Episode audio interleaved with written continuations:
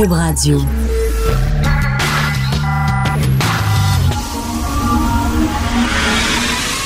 De 10 à 11. De 10 à 11. Richard Martineau. Politiquement incorrect. Cube Radio. Hey, bon jeudi tout le monde. Euh, une école primaire de Lanaudière interdit les vêtements d'Halloween à ses élèves car ceux-ci auraient pu leur faire débouler les escaliers. Pas de joke. C'est vrai là. Les costumes auraient pu leur faire débouler les escaliers. Alors, la directrice adjointe aux communications à la commission scolaire des Samars, ça c'est dans le coin de Joliette, elle a dit ils n'ont pas le droit de porter des choses qui feraient en sorte qu'ils pourraient avoir des accidents ou euh, débouler les escaliers. Et come on, là. Là. Pendant 25 ans, ils ont pu se costumer, mais là, ils n'ont pas pu se costumer cette année parce qu'ils ont jugé que les costumes, c'est dangereux. C'est vrai que la vie, ça peut. Comme moi, j'ai un micro devant moi, là.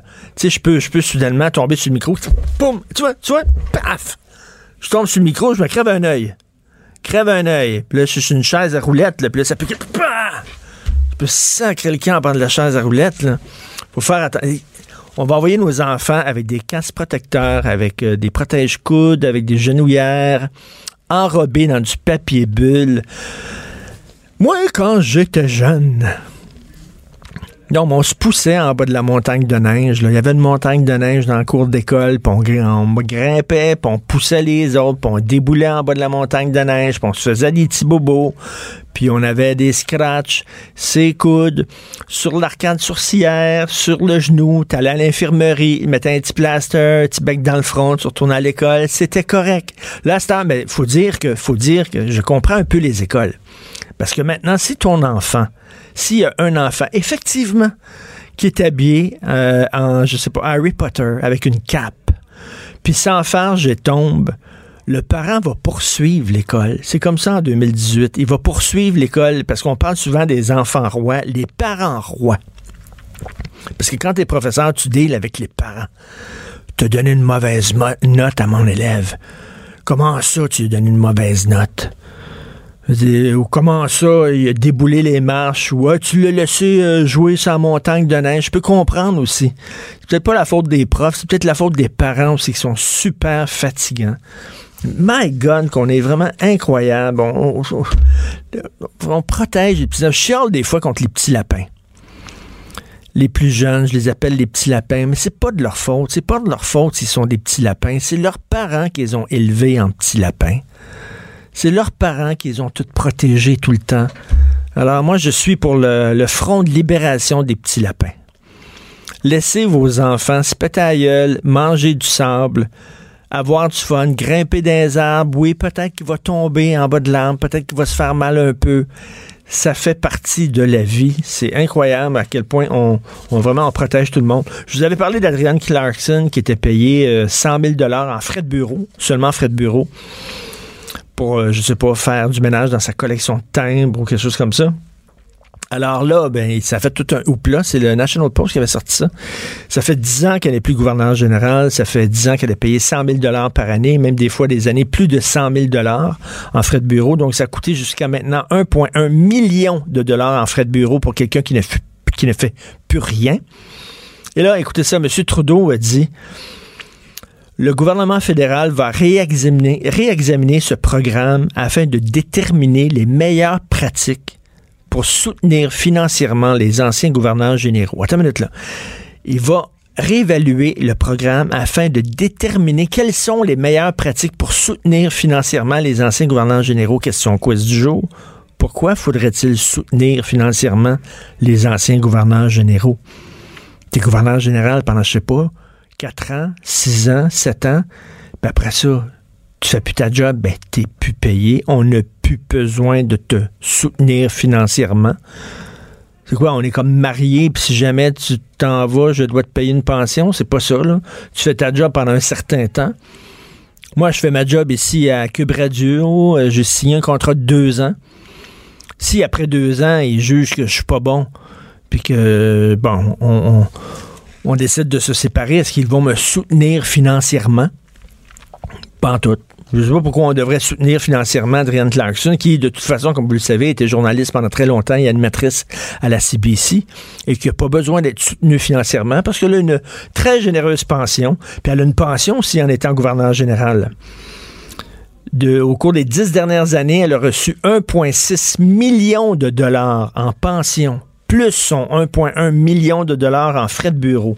Alors, Justin Trudeau qui dit, oui, mais il faudrait réévaluer comment on pourrait les soutenir financièrement. N'importe quoi. Justin Trudeau, regardez qu'est-ce qu'on fait avec votre argent.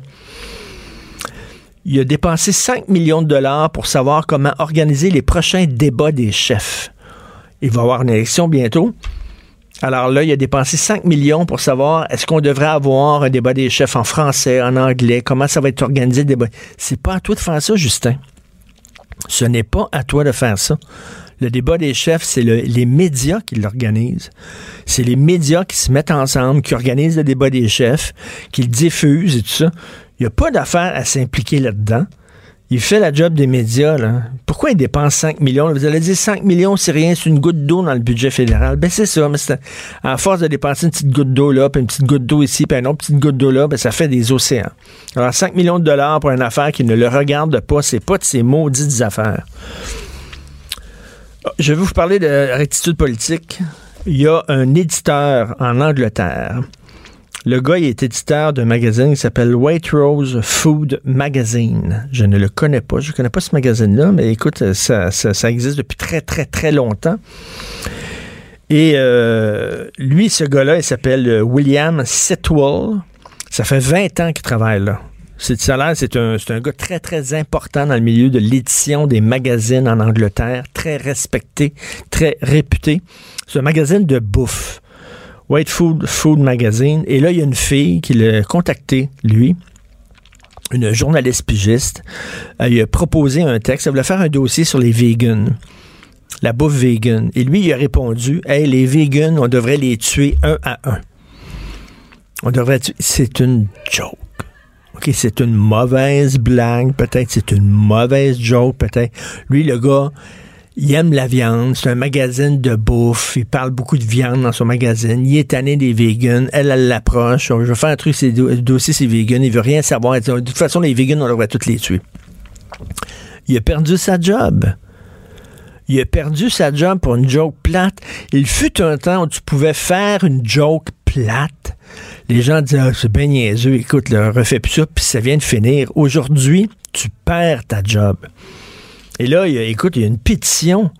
2000 personnes qui ont signé la pétition pour le sacré dehors et euh, j'imagine que ses patrons ont complètement capoté parce que ça a commencé à circuler ces médias sociaux. Ça circulait ces médias sociaux, puis là, ils ont, ils ont pogné les kettles, puis là, ils l'ont sacré dehors.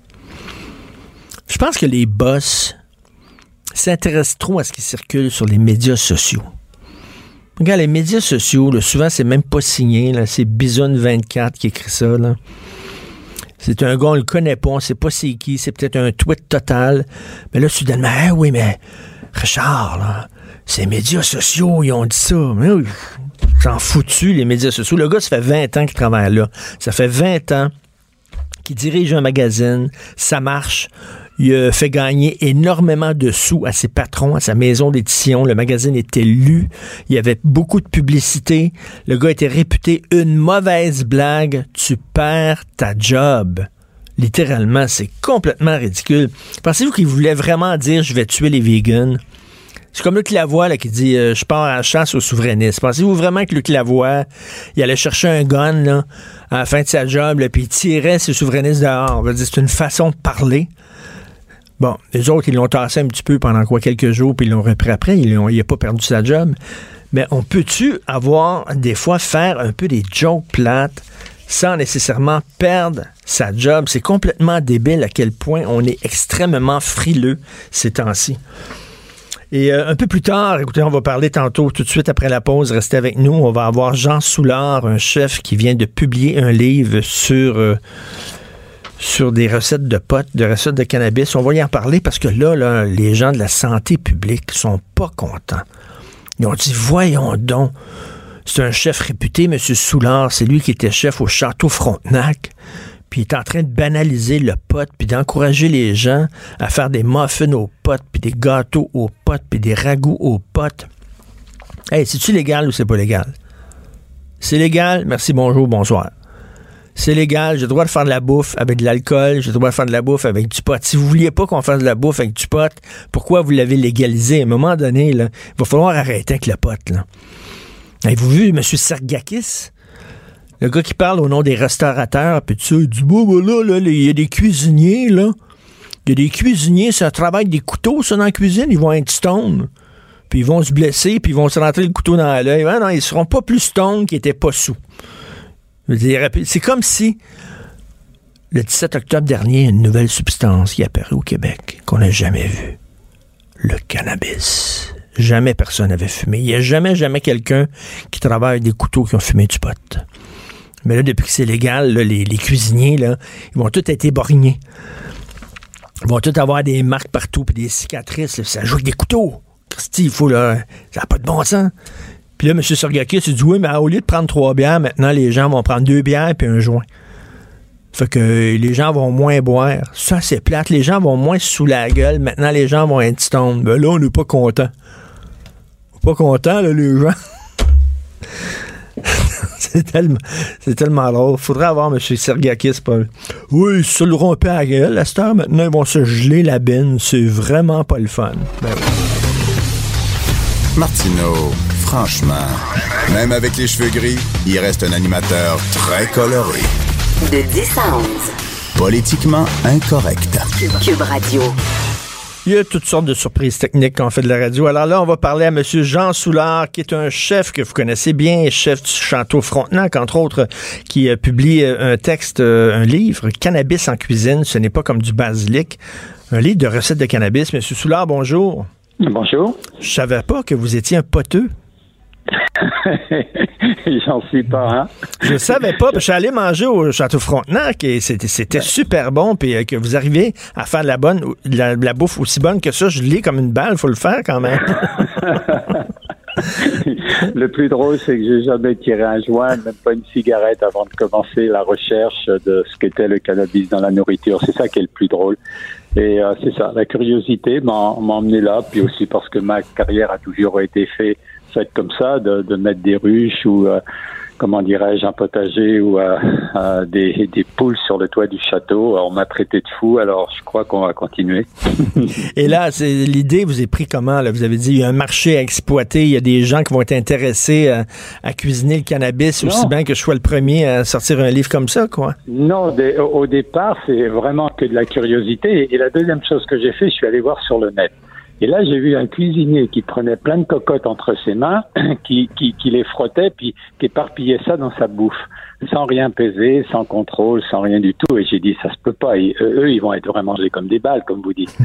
Et, et c'est là que je me suis intéressé au sujet. J'ai, j'ai, me suis entouré par des professionnels, des professeurs de l'université Laval, de Sherbrooke, chimistes, toxicologues, euh, chercheurs, et, et, et, je me suis mis à lire et, et à écouter ces gens-là avec lesquels je me suis entouré. Puis je me suis dit, c'est quoi le cannabis?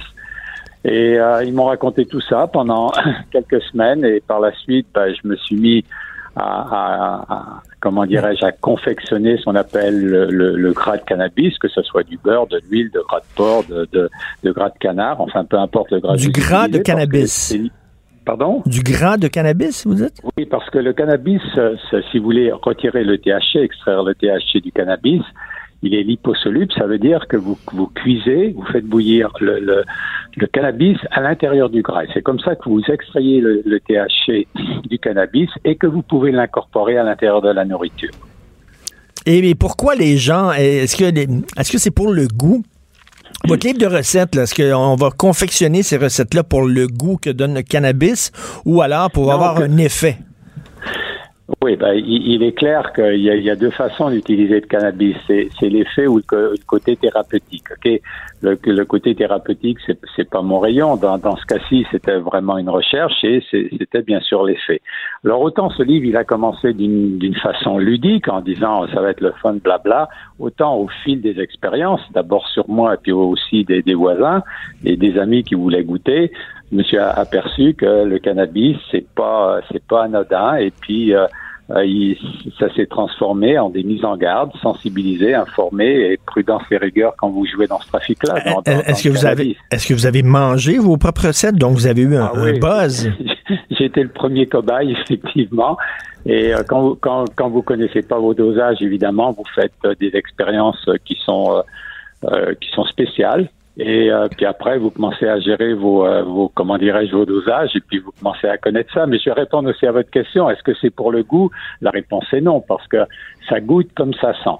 Moi, j'avais senti, euh, quand vous allez au Festival d'été de Québec, Ben sur oui. d'Abraham, là, vous n'avez même pas besoin d'en acheter. Là, c'est un gros nuage au-dessus des 50 ou 100 000 personnes qui sont là. Et je trouvais que l'odeur était désagréable. Mais ça goûte exactement pareil. C'est un goût, il a un goût âpre, acre, euh, très très profond, et, et, que- et, et- et que la première chose que j'ai voulu faire, c'est retirer ce goût-là. OK, donc le cacher le goût, donc vraiment, ces recettes-là, c'est vraiment pour des gens qui veulent avoir euh, le buzz, l'effet du cannabis sans nécessairement fumer. Non, oui, c'est ça. À vrai dire, vous pourriez le fumer. Vous avez le- l'expérience aussitôt que vous fumez, vous, vous avez un buzz. Dans le cas de la nourriture, ça peut prendre minimum une heure et demie jusqu'à deux heures avant que vous ayez un. OK, une, une heure, une heure et demie. Ah ben, moi, j'ai jamais, je, je vais vous avouer, j'ai déjà fumé, oui, bien sûr, du pot. J'ai jamais mangé des trucs au pot. Donc, euh, je sais pas, ça, ça prend une heure et demie. Avant que les Environ. fesses Et, ce- et- et ce qui est un peu plate, c'est que des fois, les gens, après trois, une demi-heure, une heure, ils n'ont pas d'effet, ils continuent de manger. Et puis là, ça, c'est pas bien, là, parce que là, vous pouvez avoir un gros, un drôle de base une heure, deux heures plus tard, là, ok? Donc, il y a, y a- y a un dosage à respecter quand vous mangez, quand vous avez, vous faites une recette avec ça, avec votre beurre, avec votre huile de cannabis, mais après ça, vous, vous, vous, vous attendez, ok? Et, avec toutes les expériences que j'ai pu faire, les, les, les, les choses, je rassemblais de 6, 8 personnes autour d'une table, là, je- après avoir fait mes, pro- mes propres expériences sur moi, et il n'y a aucune personne qui avait le même, le même effet. Le cannabis avait aucunement le même effet sur chacune des personnes. Il y en avait qui, où ça se passait rien du tout. Il y en a qui rigolaient toute la soirée.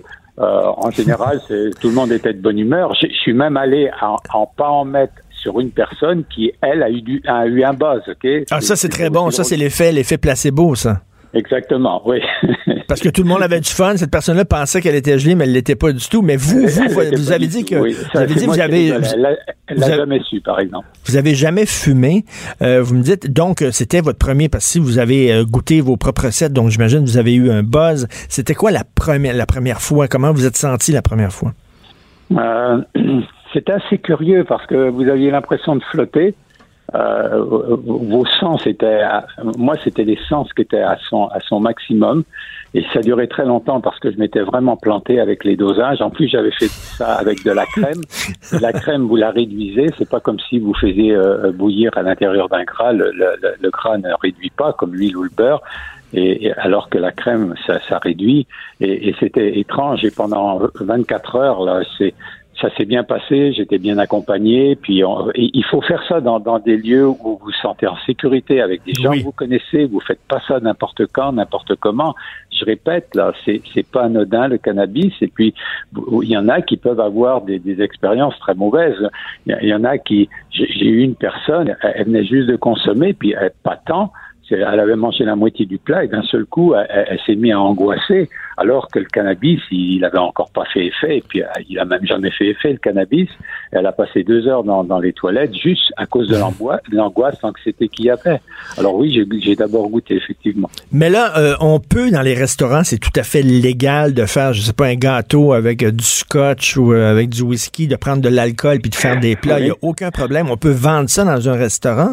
Donc, étant donné que le pot est un produit légal, théoriquement, là, je parle en théorie, M. Soulard, vous pourriez vendre ça dans un restaurant, un gâteau au pot ou un muffin au pot? Ben, je sais pas, la, loi le permet, la loi le permet pas, je crois, non? Je sais pas.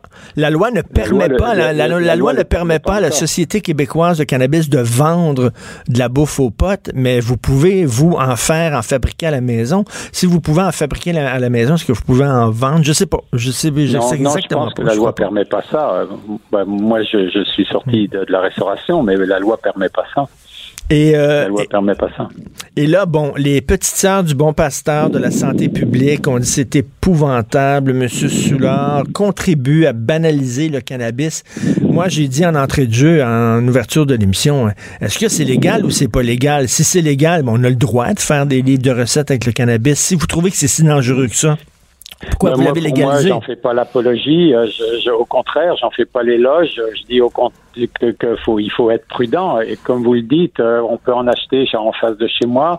Euh, oui. Il y, a, il y a deux cégeps qui sont à côté de chez moi. Et je trouve ça très, très. Ça, c'est une chose que je veux dire là, que les enfants touchent jamais à ça. Et si vous vous, faites des brownies ou des muffins chez vous, ne laissez même pas ça dans le frigidaire ou le congélateur. Mettez ça dans votre coffre-fort puis perdez la clé. Parce que tout pendant que le, le cerveau est pas développé, ça peut aller jusqu'à 25 ans. Il y a des grands risques. Et donnez pas ça à votre chien. Ça a l'air qu'il y a une recrudescence de chiens stone dans certains Ah. États aux États-Unis on a légalisé le pot. Les gens laissent ça traîner, les chiens en bouffent. Et ça a l'air que dans les cliniques vétérinaires, il y a de plus en plus de chiens qui font des overdoses de cannabis. Ça, ouais, J'allais dire c'est plutôt drôle, je sais pas si c'est drôle, mais bon. non, moi je- j'en fais aucunement l'apologie, sauf que ça existe, sauf qu'on en vend, sauf que c'est oui. légal. Et bien sûr, on peut mettre la tête dans le sable et, et dire que ça n'existe pas. Bien sûr que on peut dire à nos enfants non, non, ça n'existe pas. Vous savez, euh, c'est- moi je pense que expliquons-leur, informons, puis dis-leur que c'est, il faut leur dire que c'est dangereux. Il faut dire aux gens que c'est pas banal. Moi, le leader 7, c'est pour dire avant tout cette, cette affaire-là. Et ce que je dis, Mm. c'est que si vous voulez en faire, ben, soyez sérieux. Oui, soyez curieux, mais soyez sérieux.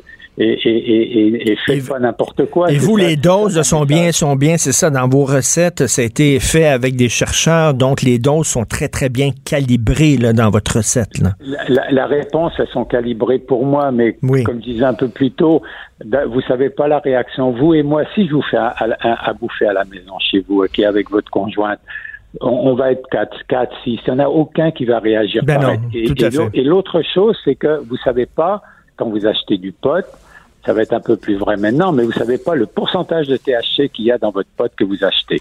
Au temps de Jimi Hendrix, votre pot, il faisait environ, il faisait environ 3-4%. Alors, il pouvait s'allumer des gros pétards, gros comme, euh, comme un, un cigare cana- cubain, il n'y avait pas de problème. Aujourd'hui, il est entre 10 et 12%, le, le pot qu'on achète. Et j'espère que dans les, euh, comment on appelle ça, euh, les endroits du gouvernement où ils vendent du, du pop, je connais pas les quatre lettres par cœur. Oui, oui. du décès, enfin peu importe. Euh, euh, J'espère qu'ils vont avoir un dosage pra- pratiquement uniforme. Et, Et- vous savez mais- qu'on peut faire, on peut faire des, des, euh, du pot aujourd'hui synthétique jusqu'à 30% de concentration. C'est quelque chose de terrible. Ah non, mais terrible. Monsieur Soulard, euh, parlons, parlons de cuisine. C'est quelle est la recette la plus, la plus bizarre, là, qui surprendrait le plus les gens que vous avez fait avec le, le cannabis?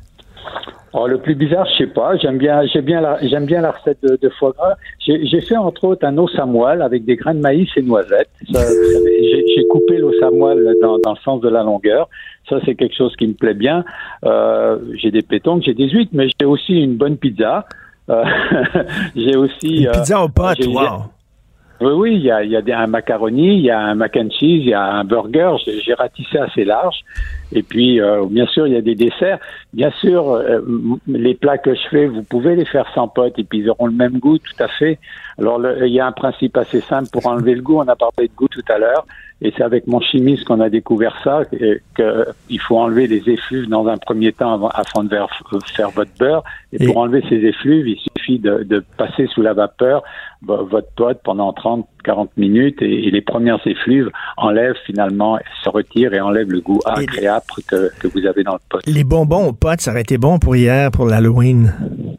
Oui, je sais pas si ça aurait été terrible pour les enfants, par exemple. Non, par Et- contre, et ça, faut, ça, il faut, il faut vraiment faire attention. Oui, tout à fait. enfants. Faut pas qu'ils touchent à ça. Ben non, m- merci beaucoup, Monsieur Soulard. Merci. Ça fait plaisir. Merci. Bonne journée à vous. Jean Soulard. Alors, on voit que le monsieur est prudent parce qu'il s'est fait taper sur les doigts. Les gens ont dit c'est pas de bon sens, c'est épouvant. Voyons donc, il y a des recettes à l'alcool. Il y en a plein de recettes à l'alcool. Il y a des livres de, de, de mix, puis de drink, puis de cocktails, puis de ça. Voyons donc, c'est-tu légal ou c'est pas légal? Arrêtez de nous achaler. C'est légal. On a le droit de faire des livres de recettes, puis il n'y a pas à s'excuser tout le temps à chaque deux minutes. Il s'est fait tomber dessus. C'est épouvantable, un livre de recettes aux potes. Come on. Martino, le seul qui peut tourner à droite sur la rouge à Montréal. De 10 à 11. Politiquement incorrect. Mais c'est politiquement correct de l'écouter. Un texte qui fait beaucoup jaser de Daphné Dion vient dans le journal de Montréal, Journal de Québec. Échec massif pour les futurs profs à l'examen de français. Euh, Jusqu'à trois étudiants sur quatre échouent à l'examen de français obligatoire pour les futurs professeurs et certains même doivent passer le test onze fois avant de le réussir. Et j'ai regardé les questions du test. Hein. Ouais, c'est peut-être bon, c'est peut-être un peu difficile pour monsieur, madame, tout le monde, mais là, ce sont des enseignants, là, donc futurs enseignants. Je comprends pas comment ça se fait qu'à l'université, il y a encore des gens qui maîtrisent mal leur langue. Nous allons en parler avec Denise Bombardier qui est avec nous. Bonjour, Denise. Eh mon Dieu. C'est ahurissant quand même. Ben non, mais c'est parce que ça, ça se perpétue. Je veux d'abord dire que il y a un espoir dans le nouveau ministre de l'Éducation. Oui. Mais pour changer quelque chose, c'est ce que ça veut dire. D'abord, ça veut dire que une chose, il faut voir quel type d'étudiants sont en sciences d'éducation. Ce sont pas les meilleurs qui ont les meilleures notes en Mhm. général, et c'est pas pour euh, c'est pas pour dé- c'est pas pour euh, dé- dégrader personne, mais c'est sûr que euh, parce que c'est- moins contingent, contingenté que d'autres facultés. Hein, que des facultés en médecine ou en droit ou Mm. à Polytechnique. Bon. Alors, les étudiants qui ont les meilleures notes, en général, les étudiants qui ont des meilleures notes, ils les ont pas juste dans un, dans, à- rendus à, à, à la fin du cégep. C'est pas des gens qui euh, qui ont zéro en français et qui ont zéro en anglais. On, se- on s'entend bien. Bon. Mm. Donc, c'est des étudiants qui sont plus faibles. Et ce que ça dit, ça dit une chose, et ça ne fait que dire une chose depuis des décennies. C'est tout le système d'éducation qui est à reprendre à zéro à partir de l'entrée en classe. Je parle pas des mater, je parle pas des garderies, je parle pas des maternelles, je parle de l'enseignement de la langue française au primaire et au secondaire. Et ce que ça nous dit, c'est que c'est l'échec, au fond, de l'enseignement. Parce que là, on teste des gens qui s'en vont en sciences de l'éducation. Hein? Mais si on avait à tester tous ceux qui sortent des cégeps sur leur langue, hein, sur la Ah, qualité de la langue qu'ils écrivent, et là, on ne parle pas de la langue parlée, eh bien, je crois qu'on aurait, on aurait des, des- on aurait des résultats qui sont pas très loin de celui qu'on a Mais- et qui sont des résultats qui se répètent, mais d'année après année. Mais Denise, un des problèmes, c'est que bon, on veut attirer l'attention des étudiants. On sait que l'étudiant moyen maintenant a la capacité d'attention euh, d'un écureuil sur un double espresso à peu près. Là, donc, on veut les amuser, on veut les divertir. Sauf qu'il y a une bonne façon, il y a une seule façon de bien écrire le français, c'est des dictées, dictées, dictées, apprendre par cœur, dicter. Et ça, c'est pas amusant, c'est pas rigolo, c'est routinier, c'est ennuyant, mais c'est la seule façon d'apprendre à bien écrire? C'est la seule façon et toutes les tentatives pour euh, rendre l'enseignement de la langue française moins difficile, et bien à ce moment-là qu'on ne parle plus français. Parce que la langue française, comme de- mais je vous dirais comme la plupart des langues, c'est parce que euh, l'arabe est une langue extrêmement difficile Mm. à apprendre. À- pour écrire l'arabe, je pense que ça prend 15 ans pour être capable de l'écrire vraiment correctement. Je parle d'arabe classique là. Euh, parce, et le japonais, c'est la même chose. Euh, le La- chinois pose le même problème. Mais Et- nous, avec la langue française au Québec, on a vraiment une, on montre notre incapacité à, con- à saisir que avec le génie de cette langue-là, effectivement, ça passe par l'effort. Et c'est tout le système de l'effort dans, dans, dans, dans l'enseignement. Ça, c'est clair. Ça, ça m'apparaît une des raisons. C'est la place de l'effort. Puis là, on est rendu à dire, ben là, la langue française, elle est trop compliquée, elle est trop complexe. Il faudrait la rendre plus simple, la simplifier. Là, j'entendais à l'émission, là, on n'est pas obligé d'être d'accord de Sophie Durocher, ma conjointe. Elle interviewait un auteur, un gars qui vient de sortir un livre en disant, Ouais, ben là, il faut simplifier la langue française. Par exemple, éléphant, euh, on ne prononce pas le T à la fin, on, en- on l'enlève, on enlève le T. Au lieu de PH, on met F. Donc, ce serait Mais il y a des gens qui vont écrire éléphant, ils vont l'écrire F-E-N. Vous voyez Oui, ce oui. que je veux dire? Ça sera jamais assez simplifié. Mais il y a un autre, des pro- un autre problème qui est un problème général au Québec. C'est que on s'en fiche de bien écrire ou pas écrire, sauf pour des écrivains, sauf pour sauf dans, dans certains milieux. Mais on se fiche de faire des fautes. Moi, je, c'est- je me souviens, nos dictées, ça commençait en deuxième année du cours, du cours primaire. Deuxième année, on commençait à faire des petites phrases. Et on faisait une dictée tous les jours. Et on avait, et, les- et ce qu'on nous communiquait, puis je- ça me fait rien de qu'il y a des gens qui, qui écoutent et puis qui nous disent, ah, ben oui, mais c'était dans l'ancien temps. Ben oui. On avait honte de faire des fautes. Et vous savez que la honte, c'est un moteur excellent pour se corriger? Ben oui. Mais la honte n'existe plus, d'ailleurs. Si vous voulez savoir que la honte n'existe plus, vous avez juste à regarder comment se comportent les, les gens, comment se comportent les personnages publics, comment se comportent les artistes. Quelqu'un qui se prend un, un- qui se prend un, un trophée, hein, Félix Leclerc, et qui se le rentre au fond de la gorge pour mimer soit un acte sexuel, soit un écœurement. Vous voulez bien, vous voyez bien qu'il n'y a plus personne avant. ces Ou quelqu'un- on- ou- personne ou- n'aurait fait ça. Ou quelqu'un qui va dans un gala puis qui est habillé tout croche comme la chienne à Jacques, comme on peut dire, là, puis qui est avec des vêtements sales, puis tout ça aussi. là, la notion d'effort, la notion de disparaît. On a l'air, on a l'air deux, vieux- on a l'air deux vieux schnocks en disant ça. là. Il y a peut-être des gens qui la nous écoutent. de, de respect de l'autre. Parce qu'on vit en société. Si tu veux pas te laver, reste dans ta maison, enferme-toi. on fera pas de loi pour te dire que tu dois te laver. Mais si tu sors Ben oui. et que tu es en présence d'autres gens et que tu, et que tu sens mauvais, dès là, on a un problème. Parce qu'on vit en société. Mais revenons au français et à la honte on avait honte de faire des fautes, puis on était tellement heureuse d'être corrigés, même quand on était petite. Puis ils nous mettaient des images, puis ils nous mettaient des étoiles dans notre cahier quand on réussissait moins de fautes. Même celle qui avait 20 fautes, hein, si elle en avait, le jour où elle en faisait 17, elle avait droit à une étoile. Je veux dire, il y a une sorte de pédagogie qui vient avec ça. Maintenant, c'est terminé, tout le monde est pareil, il faut personne n'ait plus d'étoiles que les autres. Il faut surtout pas euh, montrer, et c'est très, très, très hypocrite. Faut pas, hein, faut pas identifier les élèves qui sont meilleurs. Mais le problème, c'est que dans la vie après, ça se vérifie celles qui sont les meilleurs. En général, en général, ces gens-là, ils n'ont pas trop de difficultés à se trouver du travail, et puis ils n'ont pas trop de difficultés aussi à fonctionner dans la vie et à gagner leur vie. J'ai, un ami qui était, j'ai un ami qui était euh, recherchiste pour Grégory Charles à l'époque où il faisait de la télévision et euh, régulièrement il recevait des, des, des lettres de plainte. Et là je me disais quoi, les gens sont racistes, les gens se plaignaient parce que c'était un noir qui animait une émission? On dit non non, non c'est pas ça, c'est pas ça. Les gens se plaignaient parce que Grégory Charles parlait trop bien. Alors, il écrivait en disant, euh, c'est quoi ces mots-là à quatre syllabes, puis pour qui il se prend, lui, de parler bien comme ça?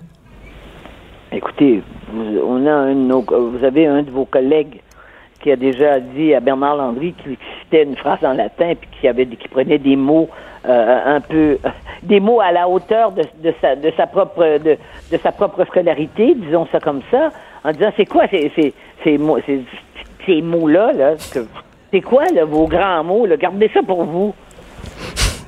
Mais là, on parle d'étudiants à l'université. On- un, on, parle d'étudiants à l'université. On parle d'enseignants. Et de futurs enseignants. Non, mais comment ça se fait que ces gens-là ont supposément réussi leur euh, école élémentaire, ont supposément réussi leur école secondaire?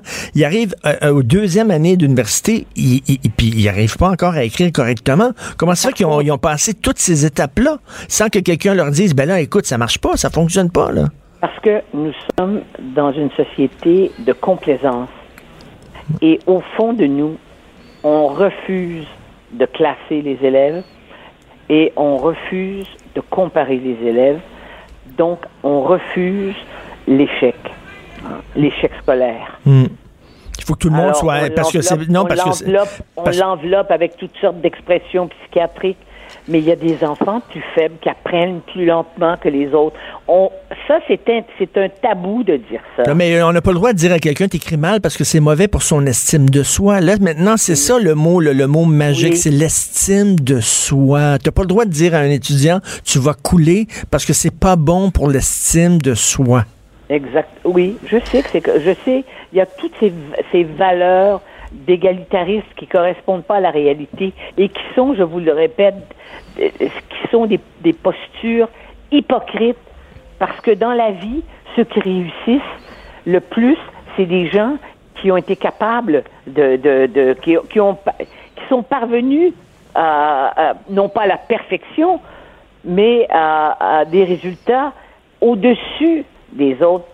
Et entre autres parce qu'ils ont, pas parce qu'ils viennent d'une famille millionnaire, entre autres parce qu'ils ont fait un effort. Hmm, tout à fait. Mais, et on va pas s'en sortir s'il n'y a pas une volonté politique derrière ça, de reprendre à zéro et de, vous savez que. Moi, j'ai beaucoup d'espoir. J'ai beaucoup d'espoir sur le nouveau ministre de l'Éducation. Voilà. On, verra s'il va pouvoir réussir ce qu'il dit. C'est un enseignant au primaire. Il a été enseignant au primaire durant des années. Donc, et puis il a écrit un livre qui est un livre remarquable parce qu'il y a très peu de livres qui ont été écrits par des gens euh, dans l'éducation, des livres qui, que, la majorité des, gens peuvent lire d'ailleurs. Il a écrit un livre, on voit qu'il a une vision. Ah oui, son livre est, fantastique. Moi, j'aurais, euh, j'approuvais tout ce qu'il disait. Je trouve ça fantastique. Maintenant, euh, bon, entre la théorie et la pratique, on verra. Eh Denise, en, nous quittant, je, veux dire aux gens, il faut, il faut que les jeunes lisent davantage. D'ailleurs, ils pourraient commencer par votre autobiographie. Hein? Au lieu de, au lieu, au lieu d'acheter l'autobiographie d'Olivier Primo, là, au lieu de, lire l'autobiographie d'Olivier Primo, le gars du Beach Club, pourrait peut-être lire celle de Denise Bombardier. Oui, parce que j'essaie de, je me fais comprendre par tout le monde quand même quand j'écris. C'est évident. J'écris pas, j'écris pas pour mes pères, voyez-vous. J'écris pas pour des gens qui ont mon niveau de, je veux dire, j'écris pas pour des universitaires j'écris pour un large public. Et quand on comprend, et quand on contrôle les mots et qu'on en a beaucoup, on, sait utiliser les mots. Et si parfois j'utilise des mots qui sont compliqués, ben je, euh, ben, je suis heureuse que les gens aillent au dictionnaire, aillent vérifier. Ben oui, ben oui, tout à fait. Merci beaucoup. Merci, Denise Bombardier. Merci. Notre système d'éducation est bancal. Richard Martineau. Politiquement incorrect. Cube Radio. J'aime beaucoup mon prochain invité. Euh, j'étais un super grand fan de Vilain Pingouin. J'adore la voix de Rudy Kaya. Puis en plus, il ressemble à un comédien que j'adore, un comédien français qui s'appelle Jean-François Stévenin, qui ressemble comme deux gouttes d'eau. Et euh, j'aime ses, ses, prises de position. Euh, Rudy Kaya qui est avec nous. Salut Rudy. Bonjour. Hey, content que tu sois en pleine forme, ça a l'air. Écoute, 4, 4 AVC. Il y a eu un texte de Bruno Lapointe dans le Journal de Montréal.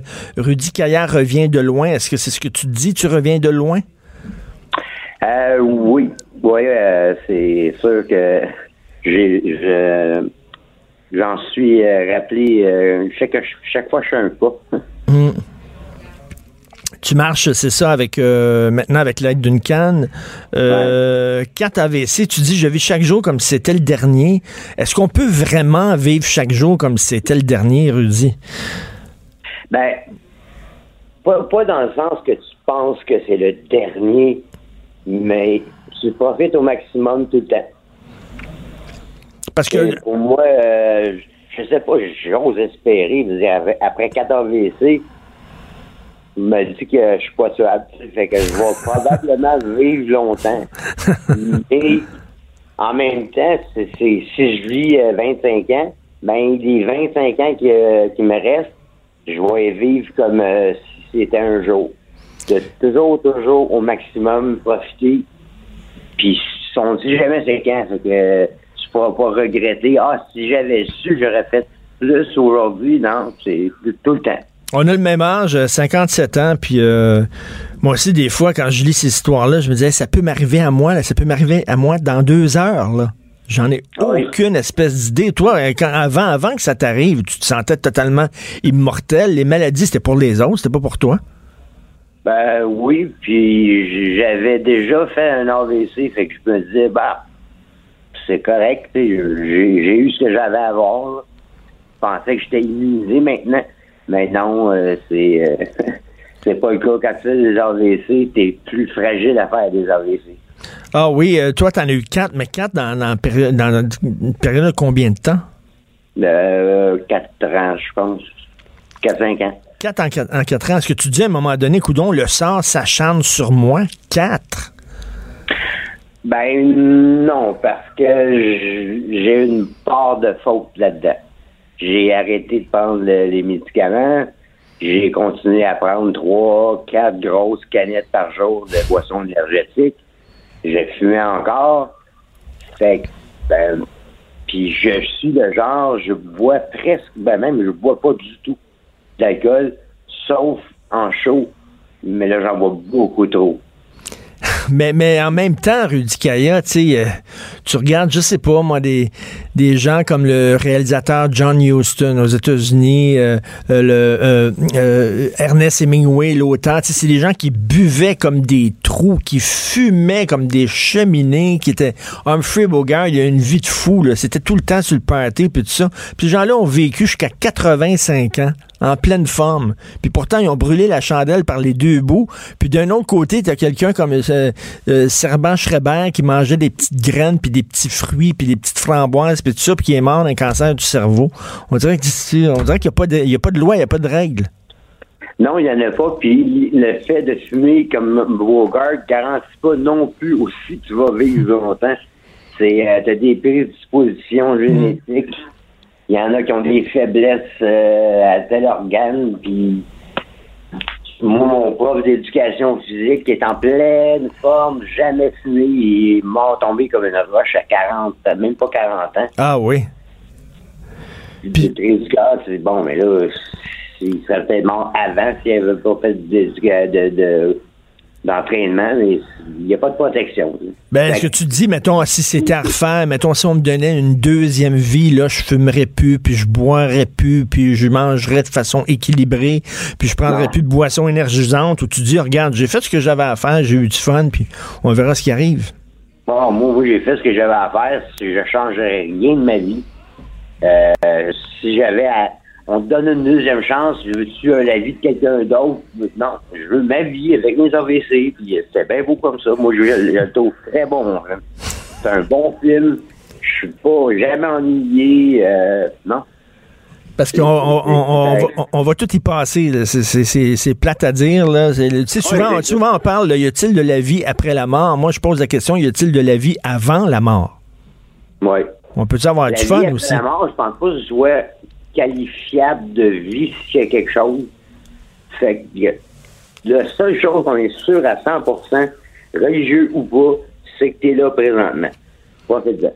Et toi, Rudy, c'est ce, qui, ce qui était arrivé, tu euh, souvent il y a des gens qui ils vivent des trucs comme ça, puis ont des flashs spirituels soudainement, puis que je, je sais pas, ils deviennent bouddhistes ou n'importe quoi, ils ont des illuminations. tu euh, es-tu rendu quelqu'un de spirituel soudainement ou de religieux? Ben non, j'ai toujours été spirituel et je crois en aucune religion. Je pense pas qu'on ait les outils pour comprendre c'est quoi la vie après la mort et c'est quoi Dieu. Peut-être juste une équation, puis il doit pas s'appeler Dieu de toute façon. Ben, je suis l'exemple parfait de s'en remettre à la gaz de vie. Moi, je vis, puis je vis, puis tant pis pour le reste, puis j'ose espérer, il n'y a rien dans l'univers, rien ne se, se crée, rien ne se faire. Fait que j'imagine qu'on doit se transformer en une forme d'énergie. La conscience, oui ou non, je sais pas. Mais j'ai rien à voir là-dedans, j'ai aucune influence. Fait que moi, je, me concentre sur qu'est-ce que je peux influencer. Et toi, quand tu as eu, bon, quand tu es tombé malade, quand tu as été 4 à CV, les, tes proches étaient, te soutenaient, étaient autour de toi? Oui, ah oui, c'est mes enfants qui m'ont euh, obligé à aller à, l'hôpital. Euh, j'ai scrappé la fête à mon gars à cause de ça. Mais euh, après ça, ils, m'ont aidé pour tout, le marché, euh, le marché dans, l'épicerie. Euh, ils m'aidaient pour du ménage, puis non, j'ai eu un très bon support de mes enfants. Puis là, tu vas recommencer à faire de la musique. tu vas lancer ou te lancer euh, quatre Je vais lancer quatre samedi. j'ai commencé à faire des shows au mois de. Toi, j'ai fait mon orchestre au mois d'avril au mois euh, au mois de novembre. Au mois d'avril, j'étais euh, deux petits shows à juste invité. OK. Et euh, j'ai fait une dizaine de shows avec les pingouins en festival cet été. C'est comment, moi, moi j'étais un grand, grand fan des Pingouins. Salut, salaud, le train sous la pluie, tout ça. J'aimais beaucoup, beaucoup du groupe là. C'est comment, c'est comment as retrouvé ta gang, retrouver les, anciens, tes anciens chums après tout ce temps-là? Ben, on, on était toujours ensemble. On n'a jamais, euh, on, s'est jamais séparés. Mais euh, le, le, le, fait, moi j'ai composé l'album pendant ma réhabilitation. Ok. Euh, je veux, veux plus faire d'album, je veux faire des, des mini-albums parce que honnêtement, c'est un exercice trop long, 12 à 15 tonnes, avec euh, les conditions de vie. On a, tout le monde a des jobs, c'est compliqué. Non, mais de toute façon, Rudy, maintenant, là, avec euh, je veux dire, Spotify puis tout ça, c'est le retour du single. là. Les gens écoutent plus Oh, ça oui. des albums. Les gens écoutent une toune. Non, oui, puis, puis, c'est bien correct comme ça. Moi, euh, Ah oui. J'aime mieux. Euh, Pingouin a fait une carrière de, de pas faire de disques souvent parce qu'on fait juste qu'on on sort des produits quand on a quelque chose à dire. Fait que je, peux- je peux vivre cinq ans sans avoir euh, pas rien particulièrement que je veux transmettre comme message. C'est- Mais tu tu sais, tu parles, euh, tu parles, bon, euh, tu, tu veux faire une chanson aussi avec les vulgaires machins. Tu- moi, je me, me pose la question, tu sais, ces gars-là, comme les gars des vulgaires, des vulgaires machins, vilains pingouins, tu sais, il faut que tu vives aussi à un moment donné. C'est le fun que tu fais de la musique, puis avec tes chums, puis tu tripes. Mais tu sais, c'est ces gens-là qui, qui font de la musique. Et si tu, il faut que tu aies une job à on the side, là. Ah oui. Bon, il n'y a pas le choix. Tu étais obligé d'a- d'avoir un job, je sais pas, ça, ça peut être prof ou ça peut être. euh, tu peux pas vivre de ta musique tout le temps, c'est pas évident, là. Non, c'est impossible. Sur- Surtout pas sur l'échelle d'une vie. Euh, oui, tu vas avoir une run de deux ans que tu peux faire que ça. Mais tu peux pas faire que ça toute ta vie. Fait Mais, que, mais ils font quoi, ces gars-là, comme job? Mettons, les, les musiciens que tu connais, qui étaient dans des groupes et tout ça, euh, qui étaient peut-être dans Zébulon, qui étaient peut-être dans Vulgaire Machin, qui étaient peut-être dans un vilain pingouin. Ils font quoi pour vivre, ces gens-là, les gens qui étaient dans deux box, etc.? Euh, il y en a qui restent relativement dans le milieu. Que, euh, ben, moi, je fais du booking à faire aussi. Euh, Il y en a qui ont des jobs totalement. Mon, mon batteur, il travaille à Dorval, euh, à l'aéroport. Il Ah travaillé là toute sa vie.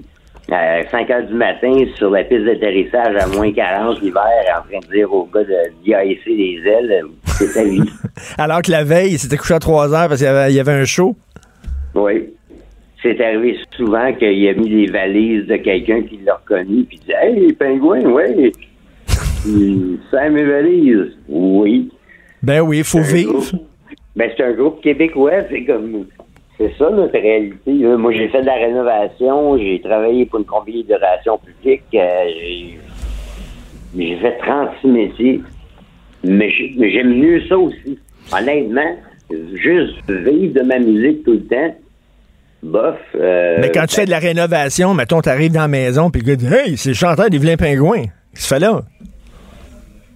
Ah, ben, moi, j'ai- j'ai- je travaille comme tout le monde. Je veux dire, euh, quand t'écoutes Petite vie, petite misère, est crédible parce que je l'ai écrit pendant que j'étais à job. Ah. Je veux pas écrire des chansons sur c'est quoi faire la musique, c'est quoi faire euh, six heures de camion avec tes chums, puis euh, six heures de c'est quoi signer des, des autographes, puis non, je veux parler de la vie normale.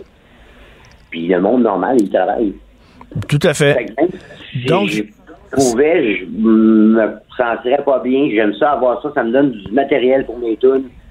Euh, ça me donne une perspective. C'est facile à dire, à, je sais pas, à quelqu'un, ah, prends-les pas comme ça, non, il faut que tu marches dans ses souliers aussi.